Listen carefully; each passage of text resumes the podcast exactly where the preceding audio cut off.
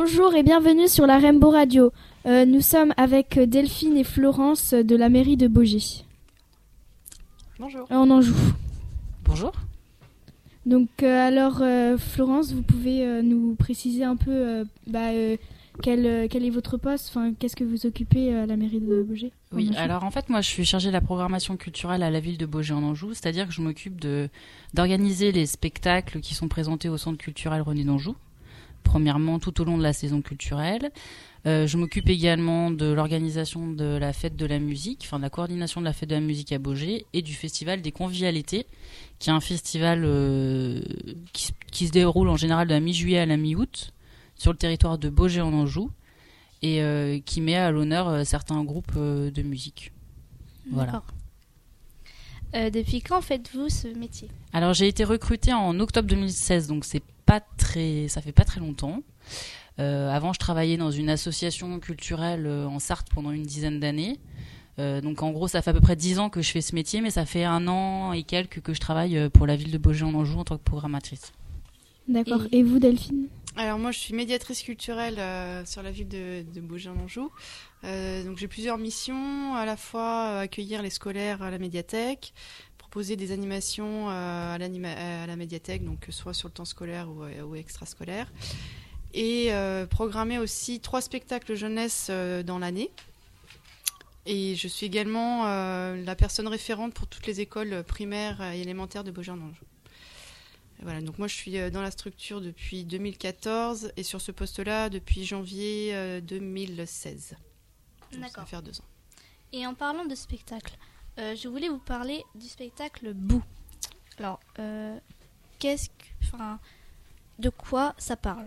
Alors Boo, c'est un spectacle qui s'adresse aux, petits, donc euh, aux enfants à partir de 1 an jusqu'à 6 ans. Et c'est l'adaptation d'un album jeunesse qui a été écrit par Elsa Valentin et puis dont les illustrations sont faites par Elia Green. C'est en fait Boo et Boucle d'or et les trois ours revisité.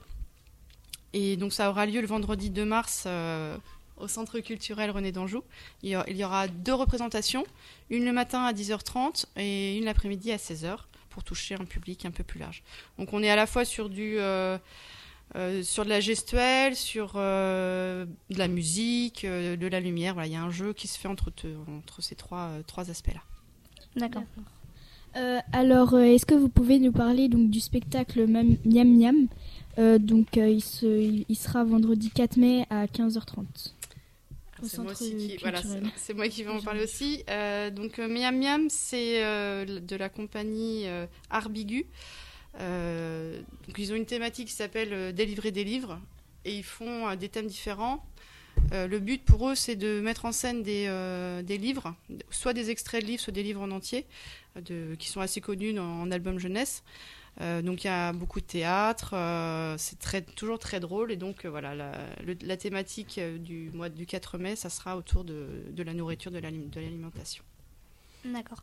Moi, je vais changer de sujet. Je vais parler du- des concerts de Totoro et Zanzil. Zenzile.